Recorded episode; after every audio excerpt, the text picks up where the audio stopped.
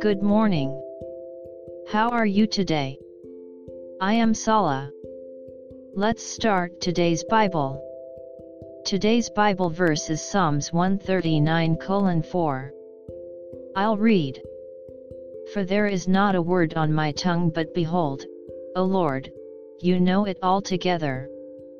Amen. God knows everything. He already knows whether I'm standing or sitting, the thoughts in my heart, and the words I speak. So I have to trust Him. Proverbs 19:21 There are many plans in a man's heart, nevertheless the Lord's counsel that will stand. May we rely on the Lord today as well. God bless you. See you next week.